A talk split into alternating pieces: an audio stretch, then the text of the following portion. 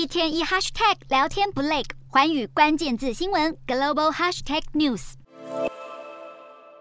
菲律宾北部在二十五号深夜发生规模六点四地震，造成至少数十人受伤，学校、教会等建物也受损，机场更是紧急关闭。由于现在余震不断，当地的居民吓得不敢回家。